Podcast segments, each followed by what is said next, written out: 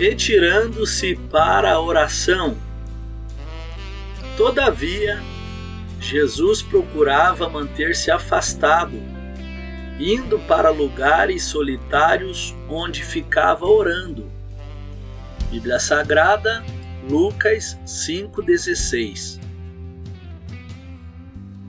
Jesus muitas vezes retirava-se para estar a sós com o Pai em oração. A fim de crescer na graça, precisamos estar muito a sós. Não é em grupo que a alma cresce mais vigorosamente. Sim, Deus nos fez para vivermos em comunidade. Mas para edificar aqueles que estão à nossa volta, precisamos sair do centro e ir à parte com Deus. William Law considerou isso em uma frase quando disse: Não há nada que nos faça amar tanto uma pessoa quanto orar por ela. A nossa intimidade na vertical fará os nossos outros relacionamentos ainda melhores.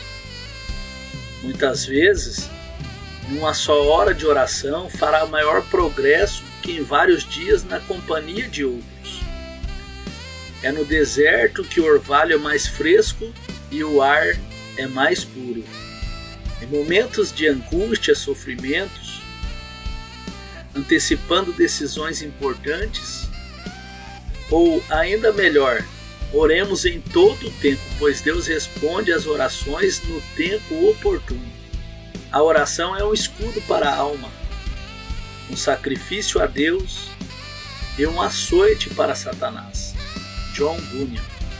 Quando escreveu essa frase, ele sabia da importância e valor da oração.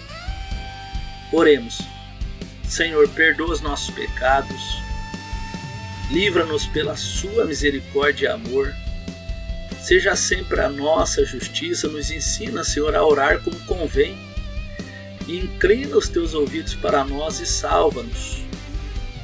Tu és o nosso refúgio e fortaleza és o nosso socorro bem presente na hora das tribulações. Ajude-nos a recorrer continuamente a Ti. Nos dê força também para socorrer os necessitados. Tu és o nosso Senhor e Salvador.